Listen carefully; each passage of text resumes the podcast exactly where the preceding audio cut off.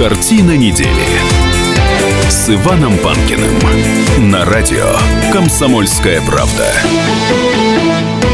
Иван Панкин и один из ведущих российских политологов Павел Светенков. Павел Вячеславович, здравствуйте. Добрый день. Ну, конечно, начнем картину со свежей новости. Понятно, что сегодня выборы. А, и тут вот что происходит э, в Киеве. Полиция оцепила здание посольства России в Киеве. Там начались беспорядки. Э, читаю новость Стаса. А, группа радикально настроенных молодых людей предприняла попытку заблокировать вход в посольство. Как считаете, это действительно группа каких-то радикально настроенных молодых людей, то есть хулиганы, либо за ними кто-то стоит. Международная практика показывает, что в таких ситуациях за хулиганами, э, и их нужно тут взять в кавычки, естественно, стоят местные власти. Это всегда так, не только на примере Украины, но, например, и Юго-Восточной Азии, э, когда проходят те или иные протесты против посольств, за ними обычно местное правительство стоит. И то, то же самое, например, э, там, допустим, если в Иране пытаются какое-нибудь посольство блокировать, тоже местное правительство. То есть в данном случае, конечно, есть, речь идет о межгосударственном конфликте, конфликте России и Украины, Украины. Причем именно Украина выступает в роли, в данном случае, агрессора, потому что пытается препятствовать голосованию на избирательном участке, который находится на территории посольства. А используются для этого вот эти так называемые хулиганы. С нами на связи жительница Киева, она находится на месте событий, Марина Цаликова. Марина, здравствуйте. Да, добрый день. Здравствуйте. Что можете сказать? Что вы видите, что происходит? Ну вот только сейчас э, избит довольно сильно, его били ногами мужчина с российским паспортом, которого не пустили в коридор для голосования только что. Его сопровождают националисты, сопровождают свободовцы, его преследуют, он вынужден уже выйти на проспект, он не прошел в коридор. В коридор для голосования, который оцеплен свободовцами. Сегодня удалось пройти только женщине, это москвичка, Галина Милютина, пенсионерка, которая ухаживает за своей тетей и проживает в Киеве. А, вот ей удалось это тоже после а, жесткой очень стычки со свободовцами. А, вот полиция акцию вот это вот насилие а, над ними пресекла, им удалось проголосовать. Народу, россиян вообще фактически никого. Вот э, с утра буквально несколько человек, некоторые отказались голосовать. Сейчас э, подошло подкрепление нацгвардейцев большое, пришло подкрепление полиции по периметру э, ну, охраняется посольство. Ну и вот сейчас, по-моему, этот мужчина отказался голосовать. И его продолжают по проспекту Воздухофлотскому преследовать какие-то люди. А, с утра было довольно тихо, спокойно, кроме того, что вот акцию, которую устраивают националистические организации, «Сокол», «Свобода», они на полную громкость включили э, песни оскорбительного содержания э, в адрес русских, России и так далее. Спасибо вам большое, Алло. Марина. Спасибо вам большое. Спасибо, Марина Цаликова, жительница Киева, которая находится на месте событий. Напомню, для тех, кто только что подключился, у посольства России в Киеве начались беспорядки. Ну что, Павел Вячеславович, вот как-то так. Как можете прокомментировать? Ну, было поведение? понятно, что, скорее всего, если украинские власти идут на конфликт по данному вопросу, то подобные события будут происходить. То есть сначала хулиганы, потом посольство блокируется местной милицией для будто бы защиты от хулиганов. Но понятно, что, естественно, э, граждане России, которые захотят проголосовать, они доступ на территорию посольства не получат. С учетом напряженных отношений между Россией и Украиной, я вообще думаю, что довольно мало, скорее всего, было бы российских граждан, которые захотели бы проголосовать в Киеве. А с учетом этих инцидентов, которые э, проходили всю прошлую неделю, естественно, скорее всего, и э, число желающих проголосовать снизилось еще больше. То есть, скорее всего, на этом участке сегодня проголосуют, ну, вероятно, сотрудники посольства, ну, потому что они, как правило, живут или работают на территории угу, посольства, да, да. им э, каких-то помех чинить вряд ли будут. Вот. Ну, соответственно, Россия должна на подобные вещи реагировать, то есть запомнить эту У нас ситуацию. там даже послание, как нам реагировать? Ну, что там есть другие чиновники. Вот. И, соответственно, в случае, когда будут соответствующие украинские выборы, надо отвечать э, параллельно. О, потому что... Что вы имеете в виду? Каким образом отвечать? Абсолютно аналогичным.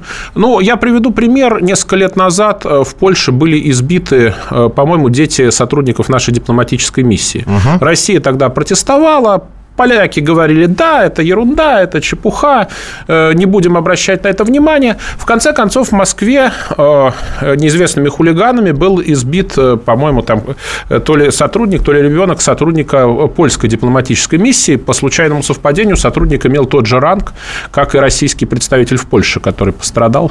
Вот. После этого сразу же польские власти навели порядок, нападения прекратились, эти неизвестные хулиганы куда-то сгинули в туман.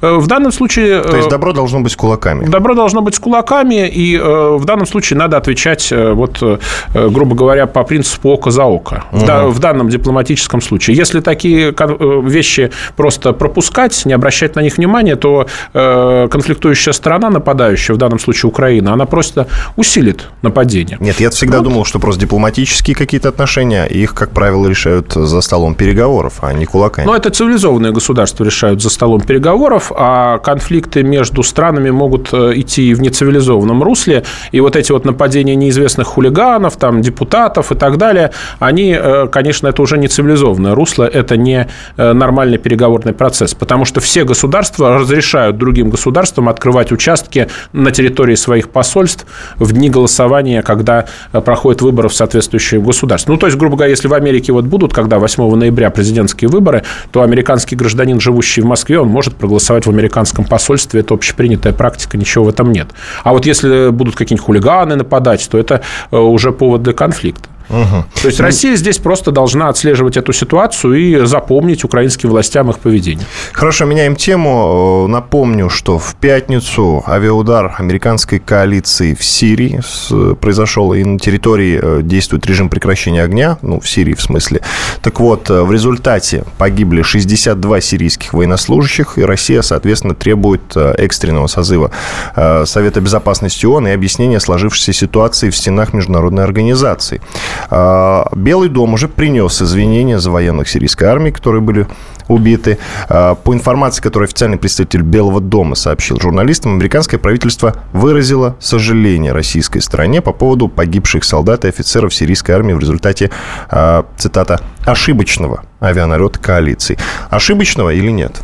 Я думаю, что, конечно, не ошибочного, потому что э, Соединенные Штаты фактически являются союзником ИГИЛ в Сирии. Они добиваются прежде всего свержения Асада. Во всяком случае, нынешняя американская администрация, администрация Барака Обамы, а поскольку э, срок полномочий его истекает, видимо, он решил все-таки перед своими ближневосточными союзниками и спонсорами в очередной раз отчитаться, и отсюда э, подобный налет. Разумеется, ошибки быть не могло. Угу. Иван Панкин и один из ведущих российских политологов Павел Светенков в студии. Продолжим говорить про удар американской коалиции по Сирии через несколько минут.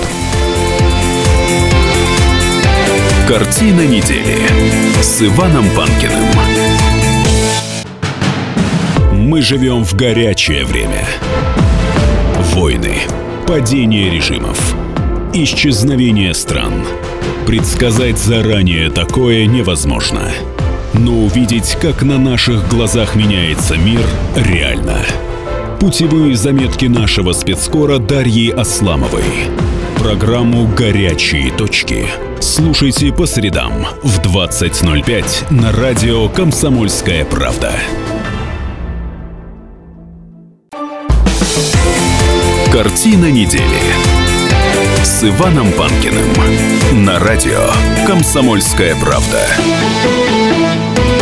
Действительно, Иван Панкин и мой гость Павел Светенков, один из ведущих российских политологов. Говорим, конечно, продолжаем разговор про удар американской коалиции по Сирии. Напоминаю, что 17 сентября а, коалиция во главе США нанесла ряд ударов по позициям сирийских правительственных войск. Центральное командование вооруженных сил США позднее пояснило, что военные намеревались нанести удары по позициям боевиков. Павел Вячеславович, в этой связи, кто для них боевики для американцев?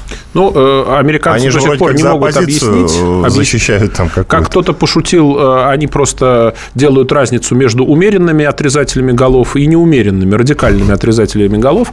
Э, проблема заключается в чем? Что администрация Обамы в союзе с ближневосточными монархиями, такими как Саудовская Аравия, дестабилизирует уже на протяжении нескольких лет Ближний Восток, уничтожая светские режимы. Эти режимы, как правило, правило, авторитарные, ну, диктаторы, то есть Каддафи, которого убили, угу. Свергли Мубарака, верного союзника США в Египте, вот пытаются свергнуть Асада. В обмен, в результате приходят радикальные исламистские группировки, которые соответствующие государства просто превращают в пыль. То есть нельзя сказать, что после того, как убили Каддафи, Ливия стала прекрасным демократическим государством. Потому что при Каддафи там все-таки был, был порядок. При Каддафи, э, значит, э, ВВП на душу населения было где-то 14 тысяч долларов, если я не ошибаюсь. А сейчас, по-моему, то ли 3, то ли 4, а то еще меньше. Государство ливийское фактически развалилось. Да при Каддафи, что говорить, они хорошо жили. То же самое э, происходит и в Сирии. То есть, если Асада свергнут, естественно, государство развалится. То же самое происходило ранее в Ираке. То есть после американского вторжения и свержения Саддама Хусейна, как бы к нему плохо не относиться, Ирак был дестабилизирован, сейчас эта страна развалилась на три части, э, там все плохо. Соответственно, э, в результате всего этого идет поток беженцев в Европу, и тот э, кризис с беженцами, с которым сейчас сталкивается Германия, например, он вызван вот этими действиями США. Но, тем не менее, поскольку вот этот вот союз между ближневосточными монархиями и нынешней американской администрацией э, сохраняется, сохраняются и попытки э, свергнуть Асада. Вот. То есть, явно пока, во всяком случае, хозяин Белого дома не сменится, от этой политики отказываться не будут. Ну, предлагаю послушать Марию Захарову, это официальный представитель МИД, насколько я понимаю, она вот как раз скажет, кого поддерживают американцы. Давайте послушаем. Я уполномочена сделать экстренное заявление Министерства иностранных дел по этому поводу. Сегодня так называемая коалиция во главе с Соединенными Штатами нанесла удары по сирийскому городу Дер-Эрзор. Мы глубоко встревожены тем, что удары нанесены непосредственно по сирийской армии, которая планомерно уничтожала там идиотские отряды. Американцы подобных планов не озвучили. Мы приходим к действительно страшному для всего мира выводу. Белый дом защищает ИГИЛ.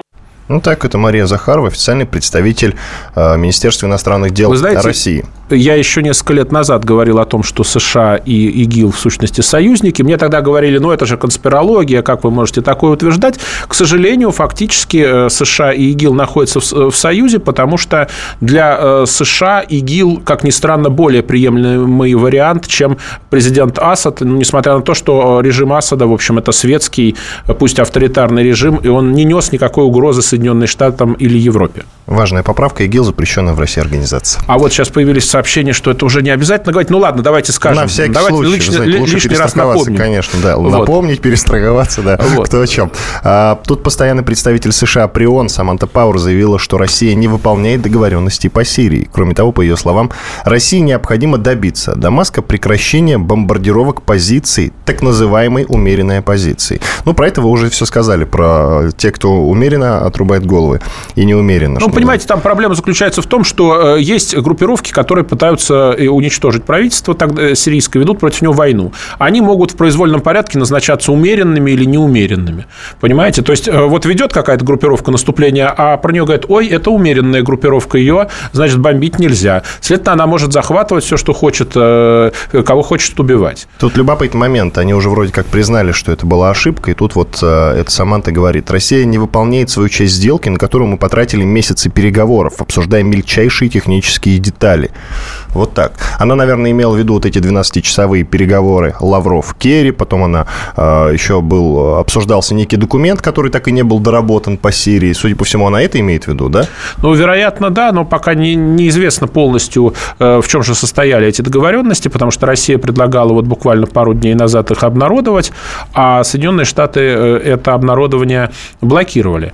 Я-то лично предполагал, что Обама будет добиваться скорее тишины в Сирии, ну, просто на период до выборов, потому что ему, естественно, выгодно, чтобы была переизбрана, вернее, чтобы была избрана Хиллари Клинтон, э, с которой он в одной партии, в демократической. Но, видимо, Обама решил поступить еще круче и просто решил э, в последние пару месяцев, которые у него еще есть до выборов нового американского президента, все-таки выполнить программу по свержению Асада, потому что, естественно, таких ошибок быть не может, что утверждение, что американцы спутали э, э, сирийскую армию с кем-то еще, но оно достаточно абсурдное. С учетом того, что у них высокоточное оружие. С учетом того, что у них огромный военный бюджет, больше 600 миллиардов долларов, и с учетом Ну, того, кстати, что у них самое он, уже, он же сильное- выше нашего, действительно. Он не просто выше нашего, он выше, по-моему, 10 следующих э, за, ним, за ними стран вместе взятых. То есть э, США резко превосходят по тратам на, на оружие, на армию все остальные государства мира, включая такие, как Россия и Китай, или там Британия, Франция, Германия. Вот, поэтому э, предположить, что такая совершенно сильная и технически оснащенная армия может вот так ошибаться, э, было бы, конечно, нелепо. И еще про Саманту Пауэр. Пауэр. Э, Постпред России Виталий Чуркин заявил, что э, она, постоянный представитель США при ООН Саманта Пауэр, повела себя возмутительно, отказавшись слушать выступление делегации России на встрече Совета Безопасности по Сирии. Цитата. «То, что я увидел сегодня, меня очень настораживает, поскольку моя американская коллега Саманта Пауэр повела себя по меньшей мере странно. Когда собрались консультации, я стал делиться своими озабоченностями. озабоченностями. Как выяснилось, а, она вышла к прессе и, не слушая меня, начала критиковать и ругать во всем Россию. Даже критиковать нас за то, что мы созвали это заседание, сказал Чуркин. Конец цитаты. Вот так. Ну, явно американцы в данном случае устраивают контрскандал, э, потому что ситуация, на самом деле, им невыгодна даже с той точки зрения, э, что для их общественное мнение в очередной раз будет поставлено перед тезисом о том, что США э, поддерживают ИГИЛ. Потому что опять ошиблись, опять ударили по Асаду. Правда, в Америке сейчас именно сегодня есть дела, которые поважнее, которые вот эти взрывы в Нью-Йорке произошли, и поэтому, видимо, общественное мнение отвлечено на эту ситуацию. Но, тем не менее, понятно, что э, американское общественное мнение рано или поздно этим заинтересуется. Потому что правительство-то формально говорит, что оно воюет вот это, против вот этой вот запрещенной в нашей стране ИГИЛ, а удары сыплются почему-то по Асаду, и отставки требуют именно от Асада. И все-таки контраст в поведении достаточно любопытный. Ну, то есть на публику они говорят, что воюют с радикальным исламизмом, а реально они воюют с Асадом э, при поддержке радикального исламизма. Вот и вся интрига. Мгм. А, Перейдем к другой теме. Э, Поговорим про Дмитрия Захарченко. Ну, конечно же, новый поворот. Теперь уже можно говорить только о том, откуда все-таки взялись у него эти деньги. Я напомню, что в квартире его сводной сестры нашли 8 миллиардов рублей или 120 миллионов долларов. Кому как удобнее, кому какая цифра больше нравится. И вот всего за несколько этих дней полковник э, МВД России Дмитрий Захарченко из обычного человека, который был известен только вот в полицейской среде, превратился, ну, прям вот в символ отечественной коррупции, как его сейчас в, в СМИ называют. А, Есть пять версий уже СМИ собрали, пять самых популярных версий. Среди них есть версия «Комсомольской правды». Она принадлежит э, моему коллеге, спецкору «Комсомольской правды» Дмитрию Стешину, о том, что это якобы э, деньги на некий э, российский Майдан. Вот так. Э, Это черная касса российского Майдана. Вот вы как считаете? Имеет ли Ой, эта Нет, версия? я, я думаю, что это маловероятно. Я думаю, что Майдан гораздо дешевле. Вот, поэтому это, видимо, какие-то... э, Но видите, Дима серьезно относится в данном случае к этим людям, которые собирали эти деньги, возможно, на черный, на российский Майдан. Ну, я не помню, кажется, не помню, кто Березовский в свое время покойный говорил, что он потратил на первый Майдан, то есть Майдан 2004 года на Украине, что 30 или 40, что ли, миллионов долларов он потратил. Так что Майдан – это, видимо, более дешевое мероприятие, а тут э, в данном случае какие-то коррупционные деньги. Сложно, конечно, их, их, их идентифицировать, э, откуда они и кому принадлежали. Да, но видно, что это сбой нашей системы именно э, борьбы с коррупцией, потому что, как выясняется, человек, который борется с коррупцией, ему, его-то как раз в первую очередь и пытались коррумпировать, и, видимо, можно предположить, не безуспешно, потому что если человек на квартире хранил такие деньги, да еще э, наличностью, вряд ли это э, честные деньги. Э, Но вот к чему Дима прицепился. На опубликованных съемках э, следственных действий была замечена интересная деталь. Наличные доллары были опечатаны бандеролью желтого цвета. Такая бандероль применяется как фабричная денежная упаковка на типографии Федеральной резервной системы США. Это может означать, что деньги не, собра- не собирались в России, а поступили напрямую из США. Ну, они могли поступить напрямую в какие-то банки э, российские э, в уже запечатанном и упакованном виде, а банки просто эти готовые запечатанные э, пачки передавали кому-то, а этот кто-то, видимо, передавал в направлении, скажем так, этого полковника.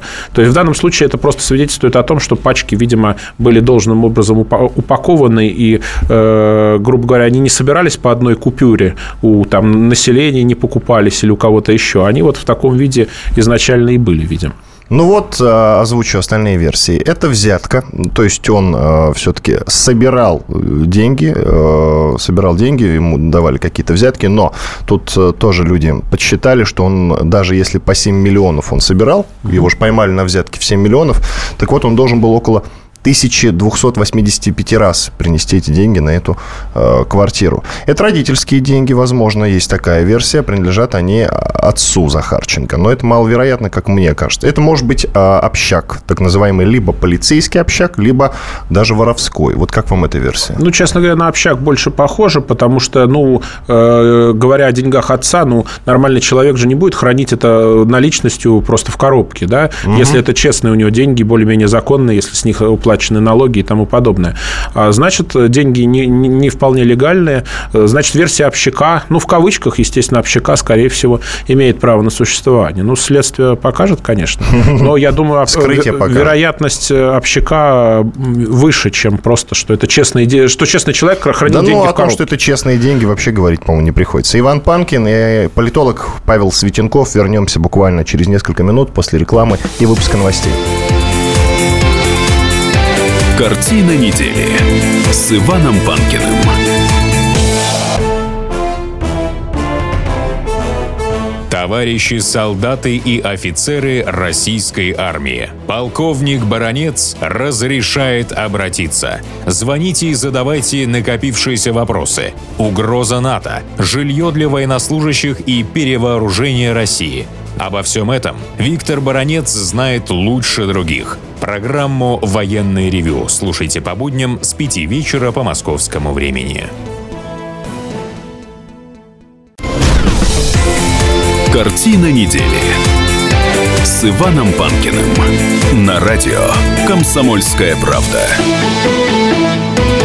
Иван Панкин и один из ведущих российских политологов Павел Светенков. Продолжаем разговор. Э, в начале часа мы уже сказали, что у российского посольства в Киеве начались беспорядки. Это связано с выборами. Вот появилась новость о том, что в Одессе радикалы правого сектора препятствуют проведению выборов э, в Госдуму. Вот такие вот дела. Я так понимаю, что э, совсем скоро такие новости будут появляться, и они будут связаны с другими украинскими городами, да, Павел Вячеславович? Я думаю, что во всех украинских городах где, э, в общем-то, сделаны попытки создать избирательные участки по выборам в Государственную Думу, скорее всего, будут предприняты украинскими фактически властями попытки выборам помешать. То есть там, где есть наше посольство в Киеве и, я думаю, в консульствах, э, вот, э, то это будут предприняты подобные попытки. Ну хорошо, давайте вернемся к теме, на которой мы остановились вот в конце прошлой части нашей программы а, по поводу Дмитрия Захарченко, настоящего русского полковника, мультимиллиардера.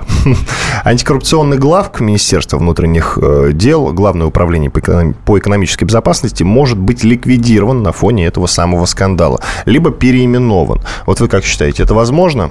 Я думаю, что, скорее всего, именно так и произойдет, потому что, ну, скандал слишком велик, чтобы его игнорировать. И раз уж власти начали этот скандал, э, все-таки надо его до конца реализовывать. Другое дело, э, удастся ли действительно изменить э, подход к борьбе с коррупцией, потому что раньше эта структура, насколько я понимаю, называлась Департамент экономической безопасности, ДЭП. Там потом, пару лет назад, там прошли аресты. Вот был арестован до сих пор под судом генерал Сугробов, угу. который сейчас, по сообщениям да, СМИ, да, да. В буквально из тюрьмы была. заявляет, что при нем порядок был. Э, вот. Э, соответственно, сейчас это управление МВД, я думаю, его могут реорганизовать, переименовать и так далее. Проблема только заключается в чем, что э, подобные структуры, которые призваны теоретически всех контролировать и бороться со всеми, там, с коррупцией и тому подобными явлениями, возникает вопрос, а кто контролирует их? Понимаете? То есть, э, э, если вы создали суперведомство, которое занимается с борьбой коррупцией, э, с коррупцией, то любой коррупционер, он, конечно, побежит нести деньги именно в такое ведомство, раз уж оно самое могущественное, раз уж оно всех контролирует. То есть, тут вот эту проблему надо решать за счет, видимо, перекрестного контроля разных наших спецслужб друг за другом. По поводу Сугробова скажу. Я читал, по-моему, в «Коммерсанте» о том, что Сугробов-то в свое время хотел Захарченко убрать, но у него не получилось получилось. Ну да, Тот есть, стоял за Захарченко. Есть вот так. такая информация, да, что какой-то там красный уголок будто был в его деле, что свидетельствовало Да-да-да, о связях э, с более влиятельными спецслужбами. Это вполне возможно, но это опять, понимаете, вот та, та же самая проблема. Кто контролирует контролера? Э, Вот. Есть такая старая логическая задачка про Бродобрея, который бреет себя сам. Да, вот здесь тоже то же самое. Кто контролирует контролера? Над всеми стоит контролер, Предполагается, что этот контролер честный, но так ли это? Понимаете? В свое время мне рассказывали анекдот, э, как в Грузии не удалась борьба с коррупцией, или не очень удалась. Они создали бюро антикоррупционное. Ой, говорят, такие большие взятки пришлось платить, чтобы в это бюро устроиться на работу э, многим людям. Естественно, э, после этого антикоррупционное бюро работало не очень эффективно. То есть, раз для того, чтобы туда устроиться, надо было как раз взятку дать. Вот. То есть, тут у нас та же самая проблема.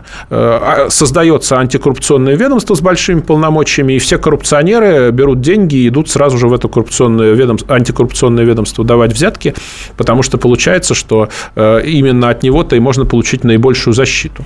Павел Ну, Вячеславович, проблема. теперь обсудим слухи. Один слух э, уже не свеж, и уже масса опровержений на этот счет есть, а один э, вот буквально вчерашний. Первый касается, конечно же, э, Александра Бастрыкина, это глава Следственного комитета России. Появились слухи о том, что он совсем скоро уйдет в отставку. Ну, конечно же, пресс-секретарь президента Дмитрий Песков уже заявил, что у него нет таких данных. А Отреагировал э, уже представитель пресс-службы Владимир Маркин, который уже вроде как и не является представителем пресс-службы, он ушел в Русгидро. Но это, по крайней мере, у меня такие новости. Вы что-то другое сказали, что вроде как и не ушел. Так вот, Ну, были себя- такие сообщения, да, что э, будто бы Бастрыкина на- назначат в Русгидро, были такие сплетни, что Маркина в Русгидро, всех. Всех Русгидро, я понял. Русгидро. А, Маркин у себя в Твиттере в свое время написал, перестаньте смешить людей, какие у РБК могут быть источники в ФСБ и СКР, разве что подследственные. Слух распустил РБК а, со ссылкой на свои источники. А, Ну, вы как считаете, Бастрыкин уйдет, не уйдет, и хорошо, хорошо ли он справлялся со своими обязанностями? Ну, вы знаете, это зависит от позиции президента, потому что, естественно, именно президент назначает А, председателя кстати, тут любопытный комитета. момент. Президент, надо заметить, никогда под давлением таких решений не принимает. Вот, кстати, есть такая версия. Да Ну. если пошли слухи такие, то счет Бастрыкина еще долго не снимут. Ну да, потому что, естественно, э, у первого лица могут быть свои какие-то соображения. Э, Понимаете, опять-таки проблема нашей системы правоохранительных органов, то есть Следственный комитет был в свое время отделен от прокуратуры, потому что была идея создать независимое следствие, что, в принципе, нормально. Э, Проблема заключается в том, что независимое следствие до конца так и не создали, потому что наряду со Следственным комитетом, вот эта бывшая структура Генпрокуратуры, у нас существует Следственный комитет в МВД, и у нас существует Следственный комитет в ФСБ. То есть это отдельные структуры, Бастрыкину не подчиняющиеся. То есть эта реформа не была доведена до логического конца. И плюс, э, насколько я понимаю, у нас Следственный комитет не обладает собственными силовыми структурами, то есть спецназом и тому подобными э, подразделениями. В итоге он их как бы занимает, если нужно какие-то резонансные дела э, расследовать у, там, у того же самого ФСБ или у МВД, а они вынуждены действовать в паре, в сцепке и так далее. То есть э, попытка создания нашего собственного ФБР, а, видимо, э, Следственный комитет именно для этого создавали, она не была завершена, не была закончена. Вот. И отсюда многие э, современные проблемы. То есть у нас э, от советской модели устройства правоохранительных органов мы отошли, а к условно-западной модели, когда существует множество спецслужб, которые конкурируют друг с другом и надзирают друг за другом, мы пока до конца не пришли. Ну вот отсюда подобные эксцессы, как мы видим, э, на протяжении уже нескольких месяцев идут аресты, отставки в силовых структурах, э, чистят их, чистят и никак что-то не вычистят. Ну, и подозреваю, что, возможно, даже это вряд ли возможно. А, Но все-таки надеюсь, что возможно. А то как же у нас, э, если у нас каждый полковник будет по 120 миллионов держать наличностью в квартире, никаких денег не напасешься. ну да, ну вот это хорошая почва для анекдотов. Кстати, уже кучу анекдотов сочинили. Говорят, что полковник Захарченко стал популярнее, чем Вовочка или Чапаев. Ну, вот самое интересное, что я видел, это, значит, такая картинка в интернете. Андрей Миронов в роли Остапа Бендера задает вопрос, а может быть тебе дать ключ от квартиры Захарченко? Ну, а, аутентичная, как вы знаете, фраза, может быть тебе дать ключ от квартиры, где деньги лежат. Деньги лежат, да, я сказал. Или милициардер, вот еще есть какая шутка. Милициардер, красиво, да. Красиво, красиво. И другой слух, в конце сентября может уйти с поста министра спорта Виталий Мутко. Так, он подаст в отставку в конце сентября, начале октября. Об этом сообщает ура.ру со ссылкой на источник в министерстве. Об этом написал sports.ru. Вот такие дела. Э, по словам источника, пост министра, скорее всего, займет советник президента России Игорь Левитин. Он входит в наблюдательный совет по проведению чемпионата мира по футболу. Так, насколько это все возможно, как вы считаете? И тогда вопрос к нашим слушателям. Предлагаю провести голосование. Друзья, уйдет ли Мутко? Вы можете позвонить, э, если вы считаете, что он должен уйти, 637 65 19, код Москвы 495. Если считаете, что должен остаться, то 637 65 20, код Москвы, напоминаю, 495. Чуть позже подведем итоги голосования. Вы что скажете, Павел Вячеславович? Ну, честно говоря, конечно, много сейчас скандалов вокруг наших спортсменов, в том числе и допинговых скандалов. И теоретически все это можно предъявить в вину министру спорта. Но понятно, что здесь вмешивается большая политика, потому что достаточно очевидно, что снятие части нашей сборной с Олимпиады и снятие полностью нашей сборной с Паралимпиады – это принято решение под давлением западных политиков, союзников для того, чтобы Россию уязвить. И поэтому тут э, министр спорта вряд ли является человеком, который мог бы предотвратить подобную ситуацию. Если не лицемерить, то понятно, что в большом спорте применяются стероиды, э, и стероиды применяются практически всеми профессиональными спортсменами, потому что иначе те нагрузки, которые они испытывают, э, просто невозможно выдержать. Но в данном случае речь шла со стороны Запада о давлении на Россию по линии спорта. Мы видим сейчас вот благодаря благодаря хакерам, как они там, fancy bears называются, да, да то есть модные медведи, медведи да? Такие модные, забавные, милые медведи, модные, модные, fancy, по-моему, модные переводятся. Угу. Вот, э, соответственно, э, значит, э,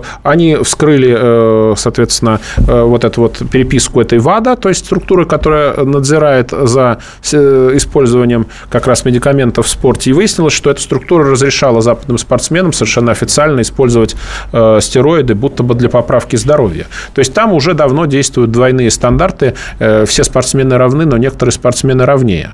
То есть поэтому... Быстрее, выше, сильнее. Да, э, да, все, э, все, все быстрые, но некоторые быстрее. Так вот, в данном случае речь идет о большой политике, поэтому теоретически все это можно поставить в вину министру спорта, но можно и не ставить, потому что это не совсем в зоне его контроля.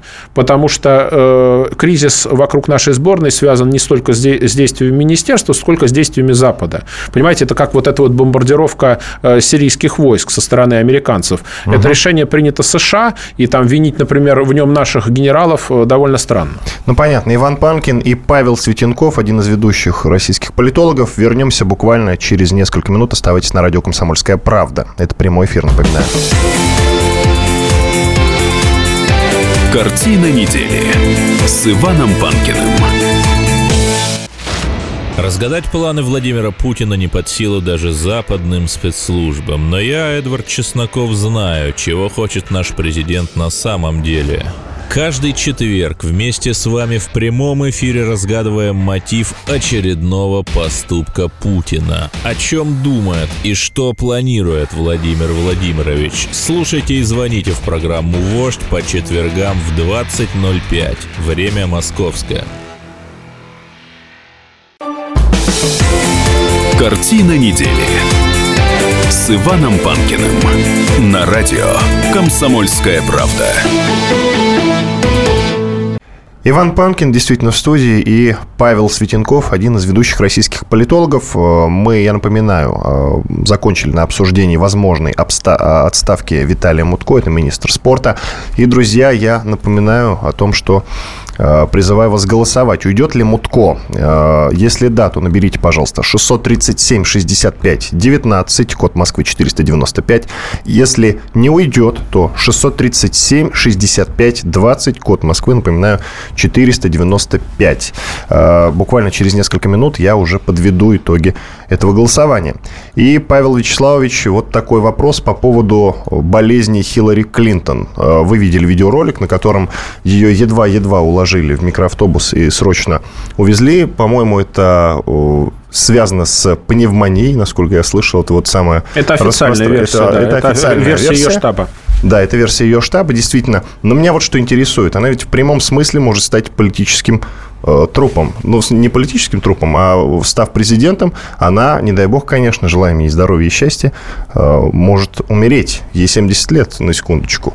Э, ну, Зачем американцы голосуют? Э, а, насколько я знаю, рейтинг ее не упал после того... Он упал, после... на самом деле. Трамп упал, сильно, да? сильно стал догонять. Э, то есть у нее раньше она лидировала с очень большим перевесом, и казалось, что вообще избирательная гонка закончена, что она Трампа в одни ворота у него выиграет. Сейчас это уже далеко не так, потому что Трамп, во-первых, по многим рейтингам перегнал ее, правда, на, там, на 2-3% голосов. Во-вторых, в ключевых штатах, так называемых штатах, которые могут изменить, они называются, по-моему, swing states, вот, э, изменить ход избирательной кампании. Так вот, в этих штатах э, тоже в некоторых Трамп обогнал Хиллари Клинтон, поэтому сейчас э, обстановка неоднозначная. Еще и потому, что его Филипп Киркоров поддержал, может быть, даже поэтому. А вдруг? Да. да.